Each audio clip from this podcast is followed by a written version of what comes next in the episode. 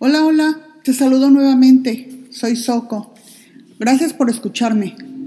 ¿Recuerdas que en nuestra historia pasada te hablé de la vida de Noé y su arca y cómo su familia fue la única que se salvó, verdad? Bueno, recordarás a sus hijos Sem, Cam y Jafet. Quiero comenzar por decirte que esta historia, que está bien interesante, es la vida de uno de los descendientes de Sem. Nueve generaciones pasan hasta llegar a nuestro protagonista de hoy. Y nos enseña las consecuencias de la desesperación, la impaciencia, el temor, la mentira, pero sobre todo la falta de confianza en Dios. Y es acerca de un hombre llamado Abraham y su esposa Sarai. Abraham y Sarai viven en una tierra llamada Harán. Ahí Dios le habla a Abraham y le dice, deja a tu pueblo y a tus familiares y vete al lugar que te voy a mostrar. Con tus descendientes formaré una gran nación. Así que Abraham toma sus pertenencias, su esposa, y se va con ellos un sobrino que tiene llamado Lot. Lot es hijo de un hermano de Abraham que falleció y que su abuelo se hace cargo de él. Entonces Lot decide él irse con Abraham, seguirlo, ¿verdad? Y entonces juntos salen de la tierra donde viven. Agarran camino y ahí van, parando por momentos para descansar. Y caminando y parando y caminando y parando, andan por un lugar que se llama Canaán. Resulta que en ese tiempo los alimentos escasean en esa región. Y pues Abraham decide que deben dirigirse a Egipto, ya que en ese lugar no había ese problema. Ahora bien, hasta aquí todo marcha bien, pero se topan con un pequeño problema. Resulta ser que Sarai es una mujer muy hermosa, y Abraham sabe que en cuanto llega en Egipto, los asistentes del rey la verán y se la llevarán, pues toda mujer bella que pasaba o vivía ahí, pues era llevada ante el rey. Pues este, este rey, quería tener a todas las mujeres bellas. Si la mujer no tenía marido, pues no había problema, ¿verdad? Pero si la mujer era casada, pues ¿qué creen? Que mataban al marido para quedarse con la mujer. Y entonces, pues ya la mujer viuda, pues asunto arreglado, ¿verdad? Ya no había problema. Yo me quedé pensando, digo, bueno, a este rey pues le deberían de haber llamado como se le llama ahora a todo aquel que se siente galán y que quiere con todas, ¿no? El todas mías le llamaremos. bueno, así que Abraham, sabiendo que Sarai es muy hermosa, sabe que será tomada para presentarla ante el rey. Así que a Abraham se le ocurre la brillante idea de decirle al rey que Saraí es su hermana, lo cual era una verdad a medias, porque resulta que Saraí sí era en realidad su media hermana. Saraí era hija de su padre, pero no de su mamá. Entonces le dice a Saraí, oye, pues no hay duda de que eres muy hermosa, y cuando los egipcios te vean y sepan que eres mi esposa, a mí me van a matar. ¿A ti qué? A ti te dejarán con vida, pero pues a mí me, me matan, me dan chicharrón. Mira, cuando te pregunten, diles que eres mi hermana, ¿no? Así me tratarán bien y mi vida no correrá peligro. Y entonces, así quedan. Por temor y falta de confianza en Dios, recurren a esa mentira bueno, media mentira. Y bueno, sucede que tan pronto como Abraham llega a Egipto, pasa exactamente lo que Abraham temía. Los egipcios ven a Saraí así toda despampanante, deslumbrante, toda bella, ella muy hermosa. Y a los asistentes del rey, pues tarde se les hace para ir a contarle que una mujer muy bella acababa de llegar a la ciudad. El rey, alias el todas mías, pues para luego es tarde, ordena que le lleven a, a esa mujer, ¿verdad? A Sarai. Así que los chismosos, digo, los asistentes, van por ella y la llevan al palacio. Para quedar bien con Abraham, el rey, creyendo la mentira de Saraí, le regala a Abraham ovejas, vacas, burros, burras, sirvientes, sirvientas y hasta camellos le da. ¡Wow! Abraham de pronto se volvió más rico de lo que ya era. Todo salió perfecto, nada que temer. Sí, bravo, lo logramos, logramos engañar al rey. Bueno, ahora, ¿en realidad piensas que el plan de Abraham salió perfecto? Pues sí, tienes toda la razón, salió muy bien, porque como podemos ver, pues hasta regalos recibió. ¿Y qué regalos? Vaya. Pero aquí es donde entra el pero. O aquí es donde encontramos el pelo en la sopa, como decimos muchas veces. Hubo alguien que no estuvo de acuerdo con esa idea y que si no hubiera sido por ese alguien, ellos hubieran salido con la suya. Ese alguien es Dios. A Dios no le gustó nadita lo que Abraham hizo. Así que como todo esto no le agradó, manda graves enfermedades sobre el rey y su familia. Y bueno, aquí te preguntarás, ¿y por qué al rey? Si el que mintió fue Abraham, a ver, ¿por qué no le envió las enfermedades a Abraham? Al fin de cuentas, pues el engañado fue el rey, ¿no? Pero bueno, eso lo vamos a contestar más tarde. Entonces el rey, al ver que tantas cosas están pasando, pues empieza a ver que pues algo anda mal, algo no, no está trabajando bien. Dice, bueno, qué casualidad que llegan estos forasteros, ¿verdad? Estos extranjeros, y esto empieza a pasar. Entonces, pues Sarai termina diciéndole que ella es en realidad la esposa de Abraham. Y entonces de una, tráiganme a Abraham, lo manda a llamar. Y le dice, mira lo que me has hecho le dice el rey. ¿Por qué no me dijiste que era tu esposa? ¿Por qué dijiste que era tu hermana? Imagínate si la hubiera tomado por esposa. Anda, toma a tu mujer, fuera, fuera de aquí, váyanse, lárguense de aquí.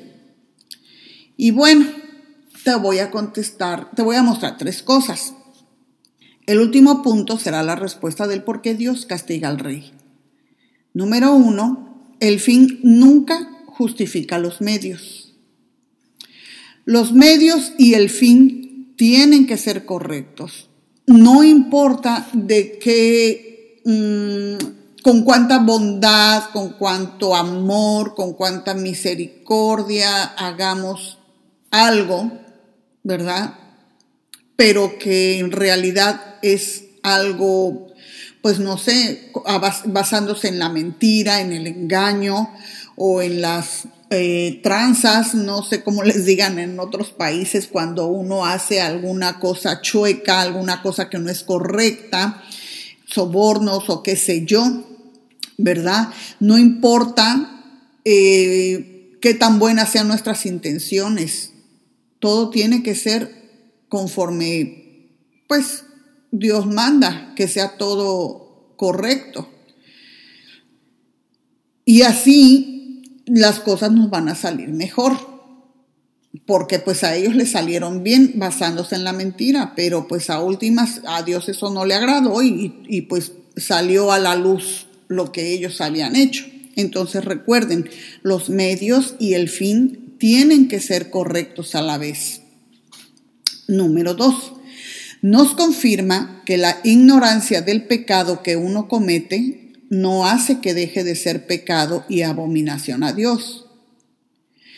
El rey no sabía que estaba pecando al tomar a una mujer que sin saber él, ella estaba casada. Él ignoraba lo que ellos habían hecho con él, la mentira que le habían hecho, pero no por el hecho de no saberlo, lo que él iba a cometer, pues igual iba, iba a seguir siendo pecado porque se estaba metiendo con una mujer que ya estaba casada. Entonces, repito, nos confirma que la ignorancia del pecado que uno comete no hace que deje de ser pecado. Y número tres, esta plaga le da la oportunidad al faraón de corregir su error. No solamente el error de tomar mujer casada, sino el error de querer tomar toda mujer para sí. Entonces, eh, la tribulación enviada por Dios fue para su bendición espiritual, pues para que él corrigiera su camino y, y pues para que la otra ocasión que quisiera hacer lo mismo, ¿verdad? Pues lo pensara dos veces antes de actuar. Bueno, entonces nos quedamos en que Abraham y Sarai salen de Egipto y siguen su camino. Pasan los años. Abraham y Sarai son ya de edad avanzada. Y un día Dios habla a Abraham y le dice que lo hará un hombre muy rico. Y yo me pregunto, ¿más? ya después de todo lo que le había dado el rey. A lo que Abraham le contesta, ¿y para qué me vas a dar riqueza si ni hijos tengo? Cuando me muera, ese extranjero que tengo por esclavo va a quedarse con todo lo que es mío. A lo que Dios le dice, tu heredero será un hijo tuyo y no tu esclavo. Mira el cielo y las estrellas. ¿Verdad que no puedes contarlas? Pues tampoco será posible contar tus descendientes. Después que Dios le dice esto a Abraham, pasan 10 años y Saraí pues ve que Nanay Cuicas no queda embarazada. Y claro, al ver que ya pasó mucho tiempo, pues la desesperación, la impaciencia y la duda y que si a lo mejor no escuchamos bien y que si o a lo mejor Dios se equivocó y bueno, todo eso pues esos pensamientos empiezan a tejerse en su cabeza de Sara y pues desesperada por tener un hijo, le dice a Abraham, mira, como Dios no me deja tener hijos, acuéstate con mi esclava y ten relaciones sexuales con ella. Así cuando ella tenga un hijo, ese niño será mío, porque ella es mi esclava. En aquel entonces era la costumbre que los hijos de los esclavos pasaban a ser hijos adoptivos de sus amos. Para esto, las esclavas tenían que dar a luz en las rodillas de sus amas. Así que Abraham escucha la maravillosa idea que se le ha ocurrido a su mujer y termina acostándose con la esclava cuyo nombre es Agar. Y bueno, pues aquí la cosa se pone más buena. Agar queda embarazada y entonces empiezan los conflictos entre ellas pues Agar ya sintiéndose de que yo aquí soy la que le va a dar el heredero, tú no puedes tener hijos y Abraham empieza pues que a cuidarla más y que a ver que si siéntate así, que no te incomodes, que no hagas esto y la empieza a tratar diferente, pues Agar se empieza a sentir así como que fuera la gallina de los huevos de oro, ¿no? Se siente con más derechos que su ama y empieza a ser grosera con ella y actuar de una manera que a Sarai no le gusta. Así que un día Sarai le dice a Abraham, todo esto es culpa tuya. Que bueno, yo no sé por qué le echa la culpa, ¿verdad? Si la idea fue de ella. Dice, puse a mi sierva en tus brazos, pero ahora que está embarazada me trata con desprecio. Y Abraham le dice, mira, ella es tu sierva, haz con ella como a ti te parezca. Entonces Saraí comienza a tratar a Agar con tanta dureza que al final, pues ella no soportando los malos tratos, decide huir. Cuando Agar sale del campamento, agarra camino sin saber a dónde dirigirse y cansada se sienta a descansar. Está llorando pues no sabe ahora qué va a hacer de ella, embarazada y sin tener a dónde ir. Entonces, en ese momento, se le aparece el ángel de Dios y le dice, Agar, sierva de Saraí, ¿de dónde vienes y a dónde vas? Estoy huyendo de mi señora, le dice ella. Entonces el ángel le dice, regresa a donde tu señora y sométete a su autoridad. Yo te daré más descendientes de los que puedas contar. Ahora estás embarazada y darás a luz un hijo. Lo llamarás Ismael Ismael significa Dios oye. Lo llamarás Ismael porque el Señor ha oído tu clamor de angustia. Este hijo tuyo será un hombre indomable, tan indomable como un burro salvaje. Levantará su puño contra todos y todos estarán en su contra. Vivirá en franca oposición con todos sus familiares. Y desde ahí se desencadena esa división que hay hasta el día de hoy entre árabes y judíos. Crece Ismael. Y pues ya todos contentos porque pensaban que ya por fin había llegado el hijo prometido. Pasan 13 años y ¿qué creen? Pues resulta que Dios visita nuevamente a Abraham. Aquí Dios hace un pacto con ellos y les cambia el nombre. Ahora él será llamado Abraham. Antes su nombre se escribía A-B-R-A-M. Y ahora que se lo cambia, Dios le agrega una H y otra A. Entonces, ahora es A-B-R-A-H-A-M, que significa padre de muchos. Y a Saraí le quita la letra I entonces ahora será llamada simplemente Sara. Dios les dice que en un año los visitará nuevamente. Y para entonces Sara tendrá un hijo. Sara se ríe y pues duda, porque Abraham ahora ya tiene 99 años y ella 89. Y pues ya ella había perdido su fertilidad. Bueno, según ella, ¿verdad? Ya la, la, menstruación que las mujeres tenemos cada mes, pues ya eso ya a Sara ya le había pasado, ya no menstruaba. Bueno, pasa un año y efectivamente, tal cual Dios lo había prometido, Sara está embarazada.